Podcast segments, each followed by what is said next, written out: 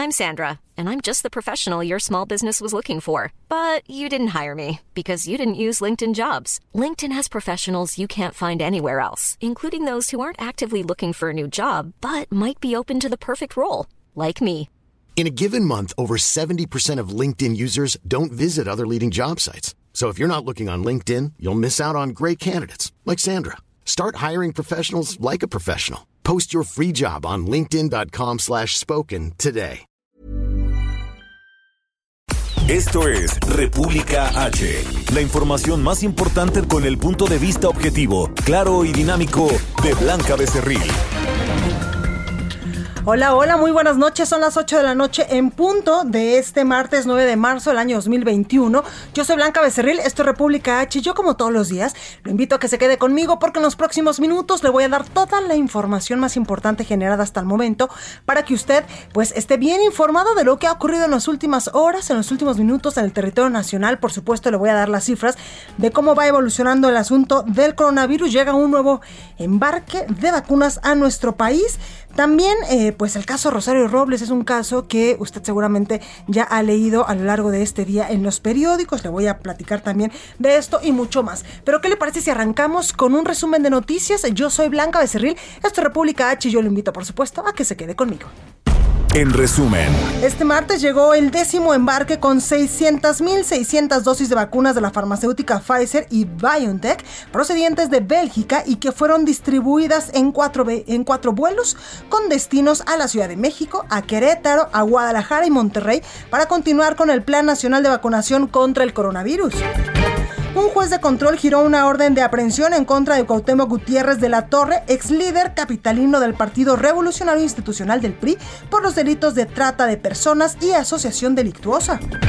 La noche de este lunes y madrugada de este martes inició el retiro de las vallas metálicas que se colocaron en varios puntos del centro histórico de la Ciudad de México por la manifestación del Día Internacional de la Mujer, en la que, según autoridades del gobierno capitalino, participaron alrededor de 20.000 mujeres.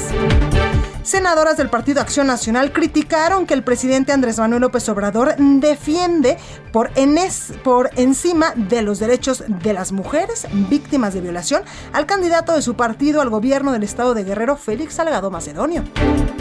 Sube la inflación en febrero 3.76% a tasa anual y 0.63% en su comparación con el mes de enero. Cabe destacar que en el mismo mes del 2020 las cifras fueron de 0.42% mensual y de 3.70% anual. recorrido por el país. Bueno, vamos rápidamente con mi compañera a Nuevo León, allá en Monterrey. Mi Dani García, ¿cómo estás? ¿Qué información no- nos tienes? Muy bien, Blanca, muy buenas noches. Te saludo con mucho gusto desde Monterrey. Hoy pues se dio un avance más en el caso de las vacunas que resultaron dañadas por falta de refrigeración adecuada. El secretario de Salud del Estado, Manuel de la Boca Vasos, reveló que Nuevo León no es el único estado donde esto ha sucedido. En rueda de prensa, el funcionario detalló que en total habría ocho estados que han recibido dosis de vacunas echadas a perder por no estar refrigeradas correctamente. Está hablando de Jalisco, Coahuila, Campeche, Michoacán, Tamaulipas, Oaxaca, Guanajuato y pues Nuevo León. Específicamente, aquí en Nuevo León, pues llegaron 33.480 vacunas de Sinovac provenientes de China. De estas, 4.680 estaban dañadas al ser mal refrigeradas, por lo que serán enviadas de regreso a la federación, ya que no quieren aplicarlas a adultos mayores, como estaba planeado en un inicio. El secretario también reveló que se puso en contacto con sus homólogos en esos estados y cada estado tendrá que hacer lo correspondiente. Por lo pronto, pues el secretario pidió que las vacunas se guarden correctamente y evitar que se apliquen a personas ya que se desconoce su efectividad o incluso se habría un riesgo, Blanca.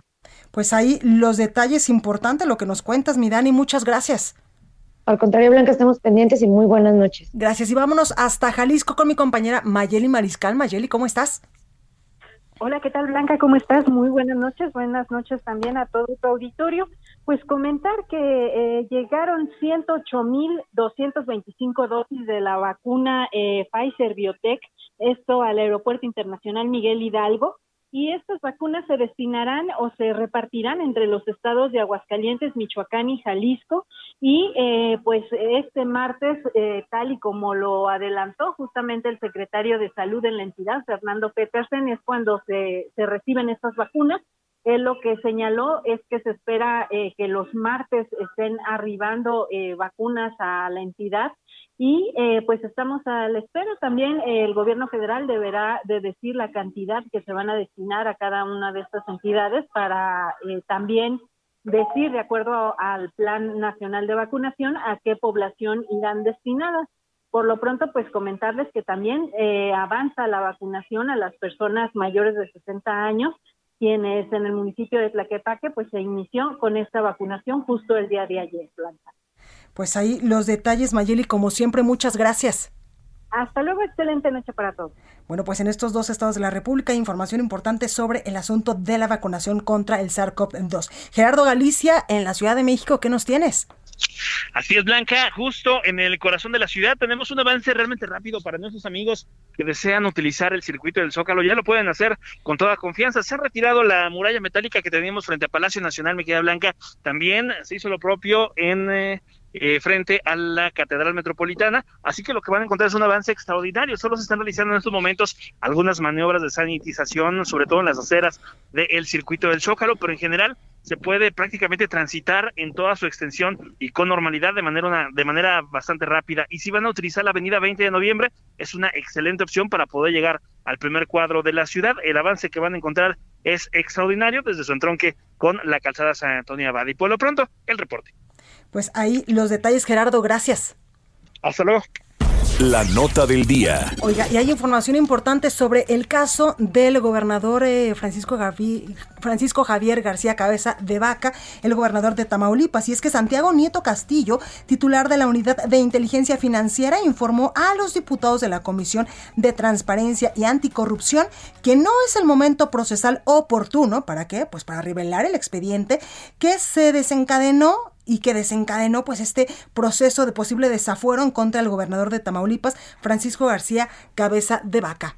Entrevista. Bueno, pues esta noche me da mucho gusto saludar a Javier Lozano, vocero del gobernador Francisco García Cabeza de Vaca de Tamaulipas. Javier, buenas noches, ¿cómo estás? Muy bien, qué gusto ver de ti, Blanca, todo el auditorio. Muy buenas noches. Gracias por la oportunidad. Oye, Javier, pues ¿cómo vamos en el caso de pues el posible desafuero que le quieren aplicar al gobernador de Tamaulipas? Eh, hay que distinguir dos partes y precisamente por eso es que eh, a mí me ha pedido eh, el gobernador pues fungir como su vocero para efectos estrictamente en la parte política, digamos, mediática, ¿no? La estrategia jurídica la trae Alonso Aguilar Cincer, muy buen abogado, y bueno, ha explicado en qué consiste realmente esta solicitud, que en, mi opinión pues es una frivolidad y una persecución política. Yo creo que vamos bien, pero pues estos eh, personajes de Morena, conforme pasa el tiempo y ven que el caso pues no, no, no, no da, no cuaja, pues están desesperados y entonces avientan nuevas este, bolas de humo y nuevas filtraciones a los medios.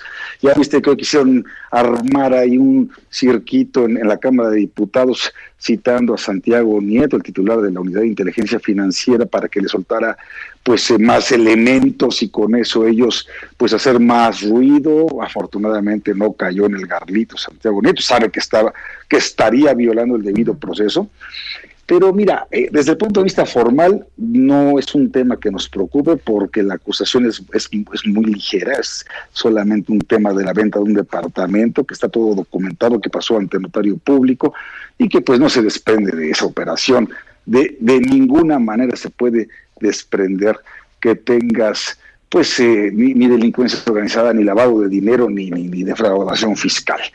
Esto, el resto del expediente, que no lo que por cierto no lo somete la Fiscalía a la Cámara de Diputados como un elemento probatorio para pedir el desafuero de García Cabeza de Vaca, pues la verdad es que es pura paja, ¿no? Es pura paja con lo que se están sirviendo personajes pues tan menores y que tienen muy pocos reflectores, como este Rojas Díaz Durán, es el senador suplente de Ricardo Monreal, y luego increíblemente mete la fiscalía ahí en el expediente una, una denuncia anónima, ¿no? Entonces, desde el punto de vista jurídico, insisto, yo estoy convencido de que más allá de todas las argucias y lo que pueda hacer la Cámara de Diputados a nivel federal, eh, a nivel local esto no procede y desde el punto de vista formal no va a pasar a mayores. Pero lo que sí quieren es que la víspera de las elecciones, Justo te iba a preguntar eso. Blanca, pues un personaje como lo es García Cabeza de Vaca, que le dice las cosas de frente al presidente, que pues eh, creó la Alianza Federalista, que presentó una controversia constitucional contra la política energética de este gobierno, que ha pedido la revisión del pacto fiscal, en fin, que la verdad es que es muy valiente, está dando resultados, que sí está combatiendo la delincuencia organizada en su entidad, pues la verdad es que a este gobierno, pues ya lo viste ayer con el movimiento feminista, no le gusta nada que lo contradiga, no le gusta nada que se le ponga esto enfrente y que, y que le diga no, así no, señor presidente, ni medios de comunicación, ni libertad de expresión, ni contrapesos, ni división de poderes, ni órganos autónomos, ni nada que se le parezca pues entonces pues hay que dar la batalla mediática. Mira, no será ni la primera ni la última vez. Así que por eso aquí estamos y yo estoy convencido, porque conozco al gobernador de Tamaulipas y a su familia, a su esposa Mariana, los conozco hace mucho tiempo, tengo un enorme respeto por él, por su persona, por su familia, por su trabajo, por los resultados que está dando en Tamaulipas y porque odio que ataquen hacia el federalismo, que lo hagan de una manera tan burda, como una auténtica dictadura desde Palacio Nacional. Oye, Javier, también, pues hoy ya, ya lo decías tú al inicio de, este, de esta entrevista, que pues acudió el titular de la Unidad de Inteligencia Financiera ya a la Cámara de Diputados y pues ahí incluso declinó dar información sobre la investigación contra el gobernador. Pues sí, porque además mandó una, un escrito ayer, el gobernador diciéndole, aguas, ¿eh? Porque ustedes como Comisión de Transparencia y Anticorrupción, por más rimbombante que sea su nombre, no tienen atribuciones para conocer del caso, ¿eh? Y mandar llamar a servidores públicos de la federación para que les den informes sobre una carpeta a la cual solo pueden tener acceso las partes, guardando la secrecía, la secrecía procesal, es violación al debido proceso y a la presunción de inocencia. Oye, Entonces, ¿y yo sí creo que la leyó este bien Santiago Nieto, hay que reconocerlo, y les dijo, aquí estoy, me mandaron llamar, pero no les puedo decir nada del expediente. Bueno, no, digo, no obstante que el presidente de la República, recordarás la semana pasada, qué bochorno cuando dice el presidente, oigan, yo estoy pidiendo transparencia y me salen con el debido proceso. Para una democracia, ¿qué es más importante, la transparencia o el debido proceso? Pues no están reñidos. O sea, una cosa es la transparencia cuando se puede hacer la transparencia y otra cosa son los datos reservados, como es la secrecía, en el caso, pues, de un litigio que está en marcha. Imagínate nada más que vayas a violar ese debido proceso y la presunción de inocencia por un capricho, capricho presidencial. Eso es lo que está en juego, más allá de García Cabeza de Vaca, lo que está en juego es que este hombre quiere pisotear la división poderes y quiere actuar como un auténtico dictador. Y eso no se puede permitir, hombre. Hoy por García Cabeza de Vaca, mañana por cualquiera otro de los gobernadores. ¿eh? Oye, Javier, ¿qué es que este caso pues quede literalmente en el olvido o en la congeladora, como se dice en el argot eh, de la Cámara de Diputados y del Senado de la República, una vez pasadas las elecciones de este 6 de junio? Mira, lo que, insisto, lo que van a hacer estos es estirarlo al máximo los 60 días que tienen todavía de plazo para que eso pues más o menos llegue a finales esto eh, digamos del mes de abril, ya un mes antes de las elecciones tal, pero luego se tiene que ir al Congreso de Tamaulipas, hombre, según el 111 constitucional y bueno, pues ahí evidentemente esto no procede, no prosperará, porque mira, todo se reduce a la venta de un departamento. Y dice, oye, ¿dónde está, dónde, dónde está este lavado de dinero? Ah, es que le dieron una lana. Pues sí, pues la lana fue para comprar el departamento. Oye, ¿y la delincuencia organizada? Ah, es que está él, su esposa y su familia. Pues sí, porque era una copropiedad entre la esposa y él, ¿no? Oye, ¿y la defraudación fiscal? Es que no estamos seguros de que haya pagado impuestos. Por Dios, pasó por notario público, hombre. Sí están las declaraciones esto, patrimoniales y fiscales. El caso como tal a mí no me preocupa, te lo digo sinceramente. Lo que me preocupa es la persecución política. Y esto, bueno, pues va a quedar, mira, como tantas otras cosas. Como la propia persecución que hubo en su momento a López Obrador con su desafuero, ¿sí? Y bueno, pues lo, lo- lo que va a tener el gobernador va a ser una enorme oportunidad de pararse en la Cámara de Diputados y decir a lo, que su, a lo que a su derecho corresponda, pero ciertamente tanto en materia económica, de inversión extranjera directa, de energías renovables, de eh, combate a la inseguridad pública y tal, ahí están los resultados de- del gobernador. Y él rompió con una hegemonía de 86 años que tenía el, el partido en el poder. y ahora lo quieren vincular, dicen, con Yarrington y con Eugenio Hernández. Por Dios, pues si él metió a la cárcel a Eugenio Hernández y él dio los elementos para que pudieran capturar en Europa a Yarrington. O sea, sí es francamente ridículo y así en ridículo van a quedar. Y por eso es que ves que ahorita ya Mario Delgado subió no obstante que fuimos compañeros y colegas senadores y todo esto, ¿eh? y que le ha pedido cualquier cantidad de favores al gobernador, otra sale que si el PRIAN y que si corruptos, no, no, que, que, no se hagan, que no se hagan. Saben que están actuando de una manera muy perversa, pero saben que no estamos pintados, y por eso a mí la verdad es que me honra mucho tener esta encomienda de parte de mi amigo el gobernador para poder defender su nombre, el de su familia, y desde luego el buen nombre de los tamaulipecos que no tienen por qué estar pasando por esta andanada desde la federación. Pues ahí lo tenemos, Javier Lozano, vocero del gobernador Francisco García Cabeza de Vaca de Tamaulipas. Gracias, Javier. Que te vaya muy bien, Blanca, mucho éxito y estamos en contacto. Gracias. Oye, ya le decía yo que Rosario Robles renunció a la solicitud que presentó ante la Fiscalía General de la República para buscar el procedimiento abreviado, un beneficio mediante el cual pues se declararía culpable de los de las omisiones ante los desvíos de la llamada estafa maestra a cambio de una sentencia mínima. En un escrito enviado el día de ayer a la Subprocuraduría de Delitos Federales, Epigmenio Mendieta, defensa de la exsecretaria de Estado, pues argumentó que ante los diversos obstáculos que ha puesto la Fiscalía para que ella alcanzara este beneficio que le cuento, decidirán, mm, decidiría retirar toda propuesta de negociación. Por esta razón, la exfuncionaria federal anunció que irá a juicio por el delito de ejercicio indebido del servicio público, por el cual la Fiscalía General de la República pues, ha solicitado que le impongan 21 años de prisión. En el oficio dirigido por el defensor a la Fiscalía Federal, eh, pues se dice que en una constante injustificada, las autoridades ministeriales y del Poder Ejecutivo Federal han decidido someterla a un proceso penal en el que existe la intencionalidad de mantenerla en prisión a toda costa y bajo cualquier circunstancia, negándole la posibilidad de lograr una negociación a la que cualquier persona pues tiene derecho. Entrevista. Y precisamente para hablar de este tema tengo en la línea telefónica Arturo Ángel, quien también es parte de la defensa de la ex secretaria de Estado, Rosario Robles. Arturo, muy buenas noches, ¿cómo está? Hola, ¿cómo están? Muy buenas noches, ¿no? Un gusto estar con ustedes. Gracias. Oiga, pues, ¿qué pasó en las últimas horas con el caso de Rosario Robles?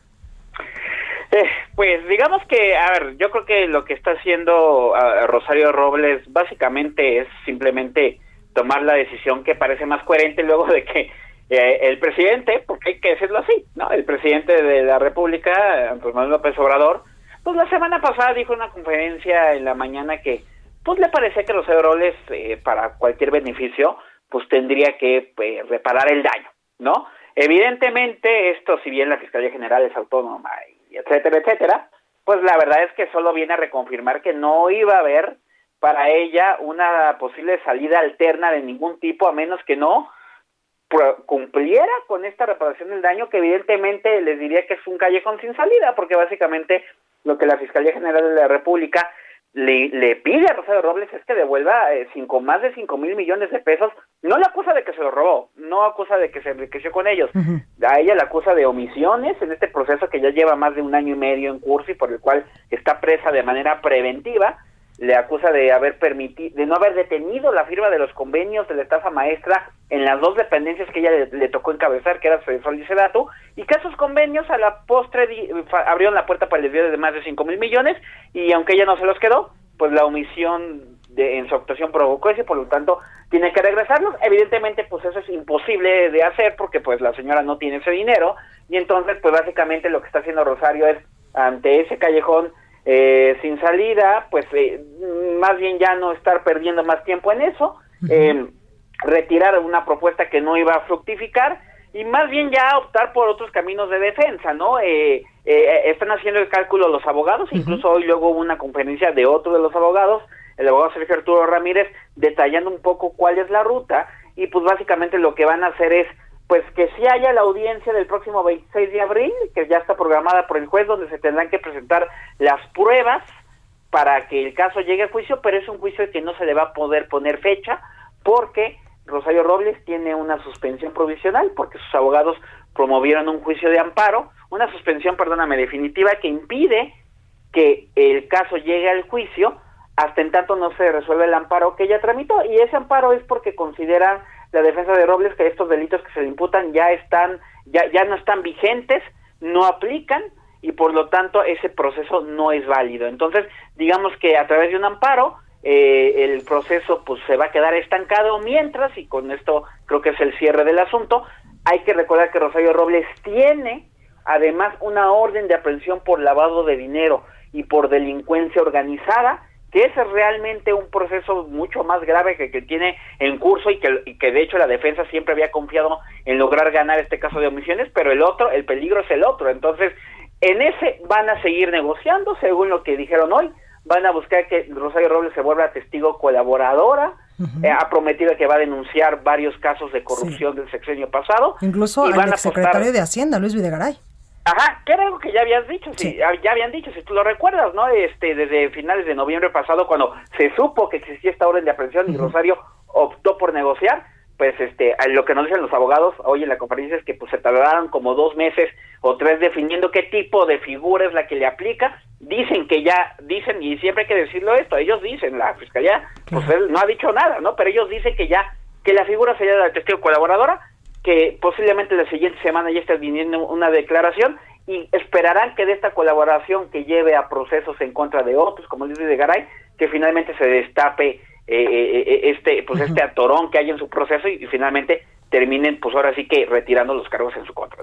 Oye Arturo, con todo esto que nos cuentas, en este momento, ¿cómo está Rosario Robles? Ella incluso pues últimamente ha dicho que cada día que pasa literalmente se está muriendo allá en el penal. Sí, mira, sabemos que su estado de salud sí se ha deteriorado, lo cual evidentemente pues, le pasaría a cualquiera que esté en, en, en prisión, la verdad, estar en, en, una cárcel de México no es nada sencillo, evidentemente este es otro tema que podría dar para muchas explicaciones, pero sí sabemos que incluso tuvo en diciembre una, una caída por la cual tuvo una lesión en la cadera, este que no, no se ha repuesto del todo, eh, además de temas de, de, hipertensión y cosas que ya venía padeciendo. Sí sabemos que su estado de, eh, eh, se ha deteriorado bastante de cuando de cuando llegó. Evidentemente sería interesante que en algún momento pudiéramos volver a ingresar a estas audiencias públicas, pero sabemos que el tema de la pandemia no lo ha permitido como para ver cómo está Rosario, pero lo que nos dicen sus abogados es que si bien eh, eh, eh, su salud pues, se ha visto afectada, como sea, está relativamente bien, este sí con estos problemas pues crónicos que padece, pero de alguna forma todavía este, eh, en capacidad para ir a las audiencias, para responder, para hacer estas cartas que ha venido difundiendo. Hoy volvió a difundir una en su Twitter diciendo que, un poco haciendo referencia o aprovechando el tema de las, de, las murallas y de los muros, y que iba ayer con la marcha feminista, pues diciendo que ella también está amurallada, ¿no? Y en fin, e, esta, esta, estos mensajes como políticos, finalmente ella es una política, pero, pero pues sabemos que sí se ha deteriorado su estado de salud, y, por lo, y yo creo que ese es uno de los grandes motivos por los cuales la defensa no quiere que se le abra el proceso por lavado de dinero y delincuencia organizada porque significaría pasar mucho más tiempo en prisión y más bien su apuesta sigue siendo que en algún momento de este año o lo más eh, eh, pronto posible ella pudiera salir de la cárcel. Totalmente, pues ahí lo tenemos Arturo Ángel, periodista de Animal Político, quien ha estado pues muy de cerca cubriendo todo este asunto de eh, pues Rosario Robles, la exsecretaria de Estado en el sexenio pasado y que también tuvo muchos cargos a nivel Ciudad de México, entre otros muchos. Gracias Arturo. No, que tengan muy buena noche. Igualmente. Oiga, y giran, ya hablando de estos temas judiciales, giran orden de aprehensión en contra de Cuauhtémoc Gutiérrez de la Torre. Los detalles los tiene mi compañero Jorge Almaquio. Jorge, ¿cómo estás? ¿Qué tal, Blanca, amigos? Así es, eh, giran orden de aprehensión en contra del ex líder del PRI Distrito Federal, Cuauhtémoc Gutiérrez de la Torre, la diputada local priista Sandra Esther Vaca Cortés y el exsecretario de Finanzas del Tricolor, Roberto Zamorano. Un juez penal del Tribunal Superior de Justicia giró la orden por los delitos de trata de persona en la modalidad de explotación sexual agravada en grado de tentativa y asociación delictuosa, en las que también se acusa a dos ex empleadas del PRI capitalino que presuntamente fungían como reclutadoras de una red de prostitución. La Fiscalía General de Justicia indicó Blanca que a efecto de dar cumplimiento a esta orden judicial, la Fiscalía pues ha solicitado la colaboración de la Fiscalía General de la República, del Instituto Nacional de Migración y de las Fiscalías de las entidades federativas para la búsqueda, localización y aprehensión de estas personas. Asimismo, en un trabajo conjunto con autoridades federales, se solicitó a la Unidad de Inteligencia Financiera dependiente de la Secretaría de Hacienda y Crédito Público, el congelamiento de las cuentas bancarias de todos estos involucrados. La Fiscalía señaló que la integración de dicha indagatoria se realizó, eh, se, bueno, se llevó a cabo una investigación profesional objetiva y apegada a la ley que les permite contar con todos los elementos probatorios para establecer la posible responsabilidad penal de las personas señaladas. Esto porque, bueno, pues había señalado que era una persecución política por parte de los acusados. La Fiscalía niega esta situación y señala que bueno pues se pueden se pueden hacer diversas denuncias para quien haya sido haya estado involucrado en este asunto solamente Pues, señalar que el día de hoy la la la la, la- Gracias, Jorge. Vamos a un breve corte, yo regreso con más. Continúa escuchando a Blanca Becerril con la información más importante de la República en República H. Regresamos.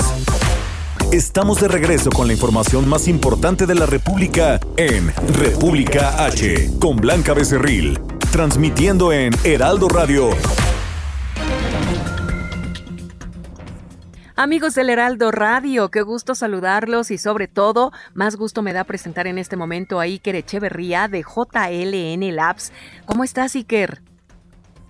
¿Qué tal, Mónica? Un gusto saludarte. Muy bien, ¿y tú? También, gracias. Y bueno, pues hay que seguir siendo responsables ante esta situación que estamos viviendo de pandemia, cuidarnos y continuar con las medidas de seguridad. ¿Sabes qué, Iker? Detener a tiempo este virus y sobre todo evitar cadenas de contagio. Esto es lo que está haciendo JLN Labs. Es correcto. Justo eh, desde un principio hemos buscado eh, varias oportunidades de acercar un poquito más estas soluciones de detección temprana a los ciudadanos, a la comunidad, para evitar justo esta cadena de contagios y siempre buscar eh, la seguridad y tranquilidad en cada uno de los pacientes que se acercan con nosotros o nosotros a ellos. Claro, sabemos que JLN Labs y Soriana están sumando esfuerzos ante esta situación que estamos viviendo. ¿Y qué es lo que nos están brindando? ¿Realizando pruebas? Platícanos.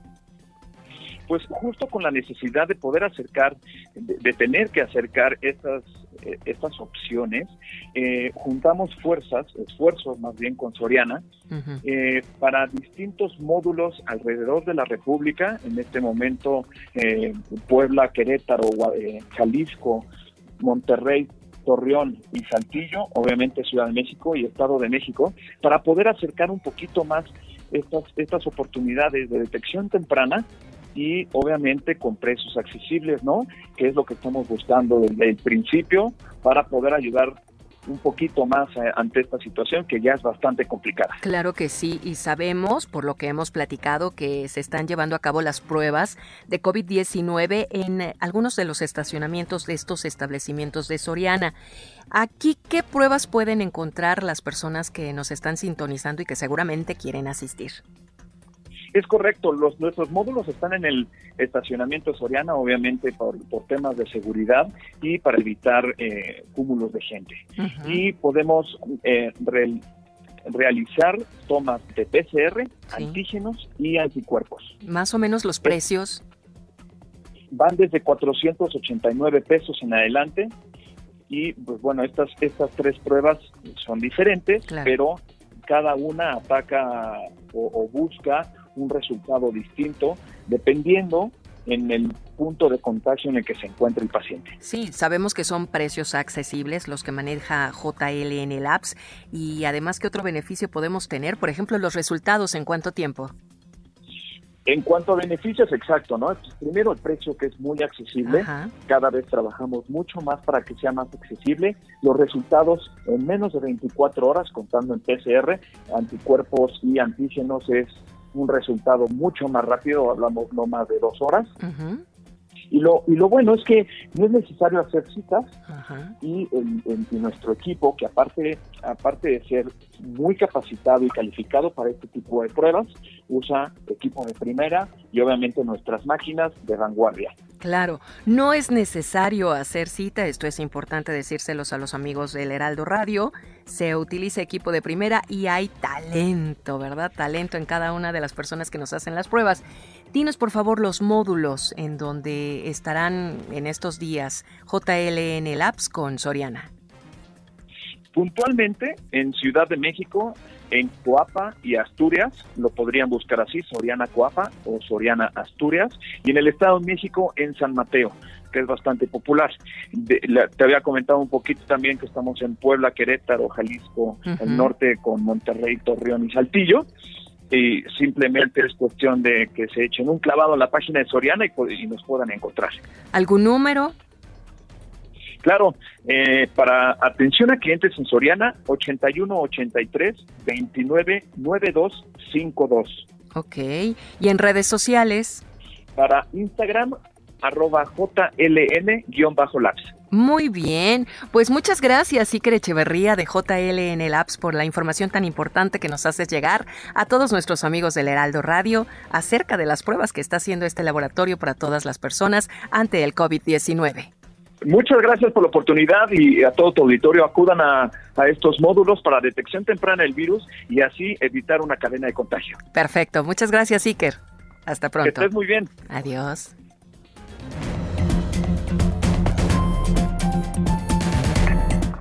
En resumen, Rosario Robles, ex titular de la SEDATU, retira su propuesta de declararse culpable por el delito de ejercicio indebido del servicio público y pasar seis años en prisión por la estafa maestra. En las últimas 24 horas, México sumó 7.407 casos nuevos y 866 muertes por coronavirus, para un total de 191.789 fallecidos, de acuerdo con la Secretaría de Salud. Las autoridades sanitarias informan que todas las entidades reportan una ocupación hospitalaria en camas generales por debajo del 49%. Y en el caso de camas con ventilador se registra un decremento, ya que todos los estados se encuentran por debajo del 50% de ocupación. En el día 1 de la jornada de vacunación en el estadio La, bon La Bonera, esto en Toluca, otra vez la bombonera, perdóneme, la bombonera en Toluca, otra vez eh, se repitieron las escenas de largas filas entre 5 y hasta 6 horas de espera. El presidente de México, Andrés Manuel López Obrador, señaló que la manifestación por el Día Internacional de la Mujer aquí en la Ciudad de México fue un acto de provocación abierto y descarado en el que predominó el marro, el martillo, el fuego y hasta la gasolina. Recorrido por el país. Vamos con mi compañera Adriana Luna a Jalisco. Adriana, ¿cómo estás? Gracias, mi querida Blanca. Un placer saludarlos a todos. Les informo que Juan A. es acusado de lavado de dinero y tráfico de drogas. Fue detenido en la colonia La Estancia, aquí en el municipio de Zapopan. Se espera que un juez dictamine su situación jurídica. ¿Quién es él? Blanca y Auditorio, se investigan sus vínculos con el cártel Jalisco Nueva Generación. El sujeto también es buscado por la justicia norteamericana. La Oficina de Control de Activos Extranjeros del Departamento de Tesoro de Estados Unidos lo considera como un pilar en el apoyo financiero del grupo criminal del cártel Jalisco Nueva Generación. La Fiscalía General de la República informó que se le detuvo y ya está en la Ciudad de México para presentárselo a un juez federal. Debo comentarte que a él se le practican distintas pruebas de ADN para confirmar su identidad, pero debido a la pandemia también se le incluye la prueba de COVID-19. Por lo pronto se van a presentar argumentos que enfrente un juicio por asociación delictuosa, distribución de cocaína y metanfetamina. Así que ya se conocerá cuál es la situación de este presunto integrante del cártel Jalisco Nueva Generación. Y antes de despedirme, querida Blanca, pues te comento que también fue revocado el amparo de Ricardo Antonio Lavolpe. ¿Recuerdas ese caso, ese escándalo de hostigamiento sexual en contra de la podóloga de Chivas? Sí, sí, sí. Pues ahora este amparo fue revocado por insubsistencia de pruebas. Así que el juez cuarto de distrito en materia de amparo penal del tercer circuito concedió este juicio de garantías y la protección a esta mujer que acusa a la Volpe de haberla hostigado sexualmente cuando ella trabajaba como podóloga de Chivas. Así que también este, este anuncio, pues, da a entender que en cualquier momento puede ser detenido Ricardo Antonio Lavolpe para presentarse ante un juez y que responda ante estos actos de, de acoso sexual y hostigamiento sexual. Te comento que en Jalisco podría tener, eh, en caso de resultar culpable, una sanción hasta de cuatro años de prisión. Wow, pues ahí la información, Adriana, gracias. Buenas noches. Buenas noches. Igualmente. Oiga, y vámonos hasta Guerrero, un estado caliente, caliente en temas eh, políticos con mi compañero Carlos Navarrete. Carlos, ¿cómo estás? Blanca, buenas noches, buenas noches al auditorio. Informarles que el PAN, Movimiento Ciudadano y una, un exaspirante impugnaron por separado el acuerdo por el que el pasado 4 de marzo el Instituto Electoral y de Participación Ciudadana de Guerrero aprobó el registro de Félix Salgado Macedonio como candidato de Morena a la gobernatura de la entidad. Uno de los recursos de apelación promovidos en contra del acuerdo es el que presentó el representante del PAN ante el órgano electoral Silvio Rodríguez García.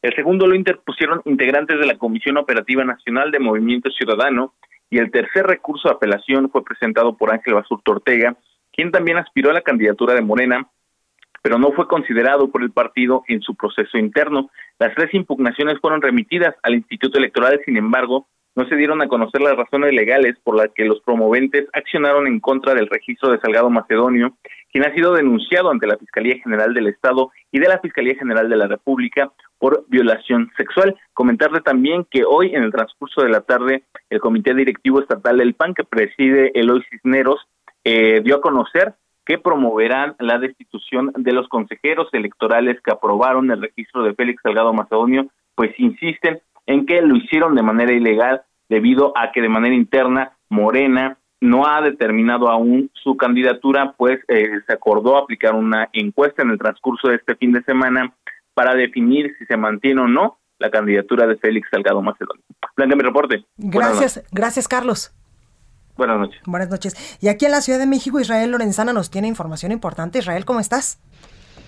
Muchísimas gracias. Pues efectivamente estamos ubicados aquí en el municipio de Tultepec, en el Estado de México, donde continúan trabajando a marchas forzadas personal de la Comisión Nacional de Aguas. Ellos están pues ya prácticamente colocando un acueducto de 72 pulgadas que se rompió la mañana del pasado lunes en el pueblo de Santiago Tuyehualco. Así que bueno, pues esto ha dejado a más de 600 mil habitantes del municipio de Tultepec, Acalco, Tultitlán y Ecatepec sin agua. Por supuesto, hay que tomarlo en cuenta. Se habla de que todavía, pues aproximadamente un día más para continuar con esta reparación.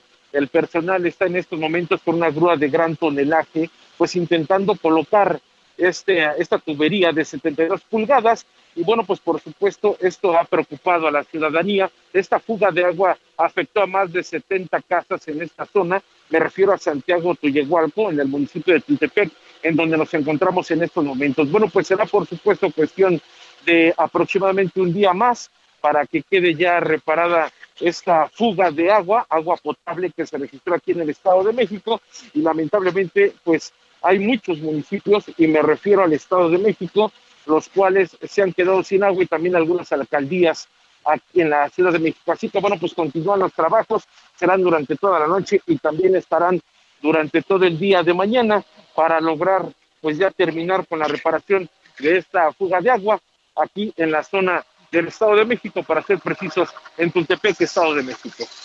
Pues ahí los detalles, Israel, muchas gracias. Hasta luego. Bueno, y vamos con mi compañero Carlos Navarro, quien también por supuesto nos trae información importante porque niega el gobierno de la Ciudad de México el uso de gas lacrimógeno en las manifestaciones del día de ayer por el Día Internacional de la Mujer. Carlos, ¿cómo estás?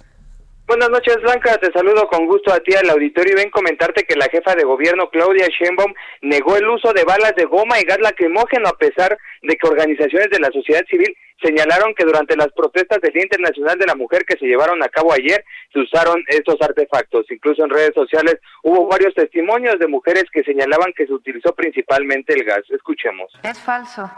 Absolutamente falso. La policía de la Ciudad de México no usa balas de goma, no tiene ni siquiera eh, los aditamentos para usarlas y tampoco se usó gas pimienta. Lo que sí utilizaron fueron extinguidores que sobre todo las mujeres policías tienen, pues porque ustedes vieron las escenas de cómo inclusive buscaron prenderles fuego.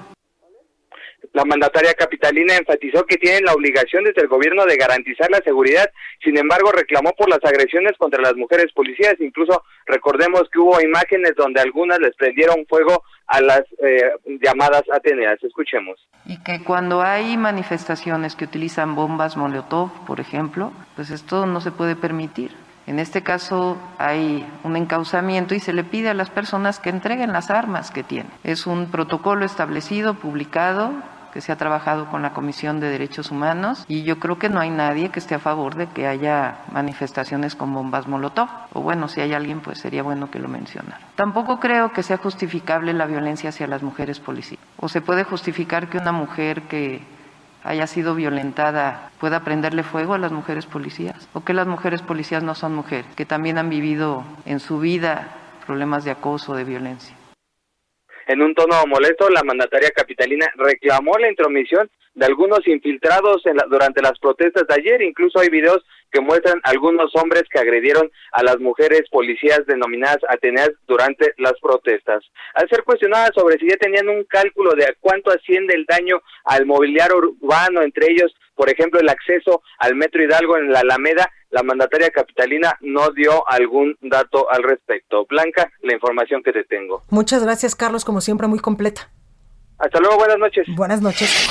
Oiga, y hoy el presidente Andrés Manuel López Obrador se volvió a referir a las marchas por el Día Internacional de la Mujer. Francisco Nieto, quien sigue muy de cerca las actividades del mandatario federal, nos tiene más información. Francisco, ¿cómo estás?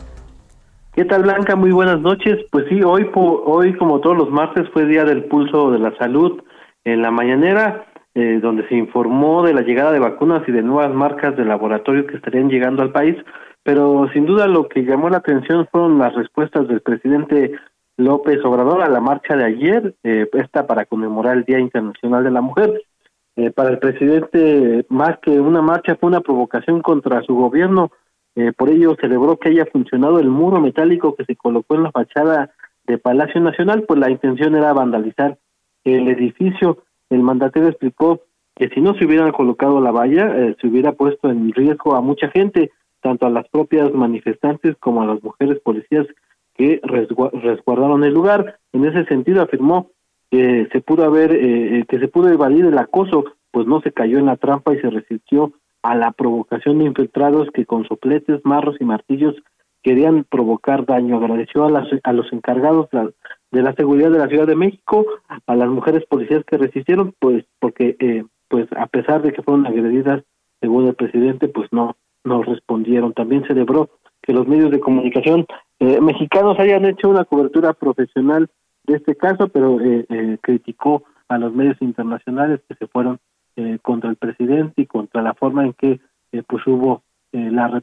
hubo la manifestación también por parte de, policías por un poco de, represión a las manifestantes que estuvieron en el Zócalo Capitalina Blanca, pues fue parte de lo que eh, eh, se dijo hoy en la mañanera. Muchísimas gracias, Francisco. Buenas noches. Buenas noches. Oiga, ¿y qué vamos a poder leer el día de mañana en el diario El Heraldo de México? Que por cierto, hoy publicamos eh, pues eh, las encuestas que cada mes pues le vamos a estar dando información de cómo va la intención del voto para las 15 gubernaturas del país. Hay un desplegado muy importante, hay una edición especial muy importante dentro de las páginas de El Heraldo de México que usted puede consultar. Antonio Bautista, buenas noches, ¿cómo estás? Blanca, ¿cómo estás? Muy buenas noches. Así es, tenemos eh, una cobertura total de, estas elecciones, las más grandes en la historia del país, y eh, todos los días vamos a tener este, estas coberturas en todas nuestras plataformas y eh, pues también trabajos especiales en las encuestas para ver cómo van los punteros y bueno, pues también hemos estado haciendo un repaso de los temas que y, pues importan en este en este mm, marco del Día de la Mujer y mañana tenemos uno eh, que, ha sido una queja generacional. Eh, conforme ha pasado la historia, ya han avanzado algunos rubros en materia de educación, sobre todo el acceso de, las mujeres a la educación. Hay algo que no han podido quitarse y es precisamente pues el qué hacer, la limpieza en el hogar, el hacer eh, la comida para la familia, es algo que está constante en las generaciones. Tenemos mañana el testimonio de tres personas de tres diferentes generaciones que nos cuentan cómo enfrentaron esta parte de, su, de su vida y pues este cómo lo están enfrentando ahora, ¿no? Es, es, es parte de lo que traemos eh, mañana en la edición que van a poder consultar, Blanca. Muchísimas gracias, Antonio. Cuídate. Gracias, buenas noches. Buenas noches. Tecnología, gadgets, redes sociales. Tecno. Tecno. Con Barbacoin. Ya estás, padrino. Pues ya está con nosotros Sergio López, como todos los martes, editor de paréntesis.com. Mi Sergio, ¿cómo estás? Muy bien, Madrina, ¿tú qué tal? Un saludo para ti, para toda tu audiencia. Muy bien. Oye, un tema importante. ¿Cuánto me vas a pagar por un tuit? ¿Cómo va ese tema? Ya Cuéntanos. sé, ya sé, qué locura. ¿Cuánto pagarías tú por tener, deja tú el tweet, por tener una especie de certificado de autenticidad de este? No, Pues nada más, nada más y nada menos para que la audiencia se dé una idea. La subasta por el primer tweet en toda la historia, por el certificado de autenticidad de este tweet, va en 2.5 millones de dólares. No. Y, ajá, y tú te estarás diciendo, pero ¿cómo que están ve- revendiendo, subastando esto, la autenticidad? Claro. ¿Qué está pasando? ¿Y quién fue el que Bueno, es emitió una- el primer tuit de la historia? Exacto, bueno, el primer tuit es de Jack Dorsey, es el fundador y el CEO de Twitter. Eh, el mensaje dice como, estoy configurando mi Twitter, el dinero que se recaude va a ir para un fondo de apoyo eh, en el África, pero lo interesante es que esta es una nueva tendencia, una nueva excentricidad que nos trae el mundo de la tecnología, porque ellos se pueden dar, creo que estos lujos en estas, en estas épocas, bueno, pues están vendiendo eh, contenido digital a través de una tecnología que se llama NFT que está basada prácticamente en la misma teoría o en el mismo concepto de funcionamiento de Bitcoin. Es decir, un archivo que tú puedes traquear y monitorizar todo el tiempo y al que nadie puede tener acceso y nadie puede utilizar sin tu permiso. Básicamente tú tienes la llave y solo tú lo posees. Sin embargo, esto no quiere decir que tú poseas la obra. Y entonces la cosa está tan loca, o sea, para que la gente eh, diga, o para quien no esté entendiendo, básicamente es, vía NFT están vendiéndose GIFs, están vendiéndose pedacitos de video, están vendiéndose incluso memes. Y las sumas que han alcanzado son una, una verdadera locura. Un clip de un video de LeBron James, no el video completo, sino un pedacito de un video, se vendió o se subastó por nada menos y nada más que 100 mil dólares. Un, ya sé, un, un meme, el meme de, del Nyan Cat, este, este meme muy famoso, 580 mil dólares.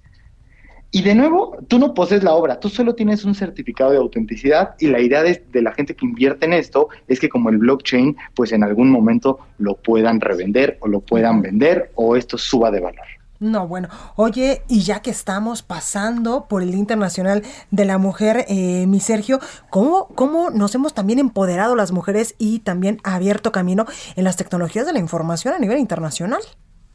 Sí, la verdad es que es, es muy interesante por ahí. Todavía hay eh, un, un camino que recorrer. Estuvimos haciendo una investigación y descubrimos que, por ejemplo, a nivel global solo el 6% de las, de las CEO son, son mujeres en la industria de la tecnología y solo el 19% de los consejos de dirección están integrados por mujeres. Acá en México, eh, las carreras STEAM, que son eh, ciencia, tecnología, eh, ingenierías y matemáticas, apenas, apenas eh, hay 30% de la, del- de la base de estudiantes son, son mujeres y de la fuerza laboral en temas de tecnología solo el 25% son mujeres. Sin embargo, eh, lo que muchos expertos coinciden y mucha gente que está en, en- en tecnología es eh, fomentar o hacer que, que las niñas particularmente y las adolescentes actúen o se vayan por este tipo de industrias, no solo las ayuda a empoderarse, como tú bien dices, sino a fomentar eh, roles eh, de, de femeninos, eh, role models en, en este tipo de industrias. Y además, eh, pues entender y, y hacerles saber que esta industria pues, es una industria muy cambiante y que se ha venido regiendo eh, de la misma manera en los últimos 30 años. Entonces, todos estos cambios, todas estas nuevas cosas como las que estamos platicando hoy en día, eh, requieren pues de nuevos liderazgos este, y de equipos multidisciplinarios y por ahí tienen un gran camino este, si se quieren acercar. Muy rápido, este, algunas asociaciones que pueden buscar en internet, Epic, Epic Queen, Laboratoria, eh, Laboratoria es para, para mujeres adultas, la verdad es muy interesante.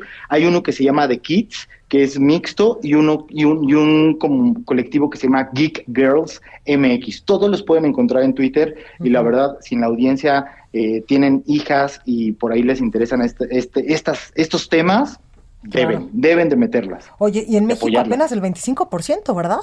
De estos datos. Sí, apenas el 25, apenas el 25%, lo que quiere decir que es una industria que, que se le puede se le puede cambiar, hay mucho y que tiene un, un espacio y que está ávida. Totalmente, pues ahí lo tenemos Sergio López, editor de paréntesis. Padrino, muy bien, más bien, ahijado, muchas gracias, te escucho el próximo martes. Madrina, hasta el próximo martes. Sí, porque un digo, si yo soy tu madrina, pues tú eres mi ahijado, ¿no? Nada más Sí, no me vayas sí, a no, pedir el domingo, por favor, que yo a mi madrina Mari Carmen siempre le pedía el domingo cuando la veía y cuando tenía muchos meses sin verla, pues le decía, oye madrina, pues ya tengo cuatro o cinco meses, como de cuánto nos va a tocar. Ah, voy, a empezarte a tomar la palabra. No, ahora no, sí, no, eh, no, no, perdón, no pero te doy ideas, pa- pa- mejor. Vía Bitcoin, acepto. Oye, si nos tienes que decir cómo invertir en esa, en ese asunto, no se te olvide. La próxima semana, la próxima semana tutorial. Me late. Sergio, gracias. Va. Abrazo, madrina, hasta luego. Igualmente. Oiga, pues hasta aquí este programa informativo. Yo soy Blanca Becerril. Eh, esto fue República H. Yo les espero el día de mañana en punto de las 8 de la noche con más información y por favor de corazón, como todos los días se lo pido, cuídese muchísimo. No hay que bajar la guardia porque lamentablemente continuamos en la emergencia sanitaria por el coronavirus. Cuídese. Esto fue República H, la información más importante de lo que pasa en el interior de la República, con el punto de vista objetivo, claro y dinámico de Blanca Becerril. Continúa escuchando Heraldo Radio, donde la H suena y ahora también se escucha. Una estación de Heraldo Media Group. Heraldo Radio, la HCL se comparte, se ve y ahora también se escucha. Imagine the softest sheets you've ever felt. Now imagine them getting even softer over time. That's what you'll feel with Bowl and Branch's organic cotton sheets. In a recent customer survey, 96% replied that Bowl and Branch sheets get softer with every wash. Start getting your best night's sleep in these sheets that get softer and softer for years to come. Try their sheets with a 30-night guarantee. Plus, get 15% off your first order at bowlandbranch.com. Code BUTTERY. Exclusions apply. See site for details.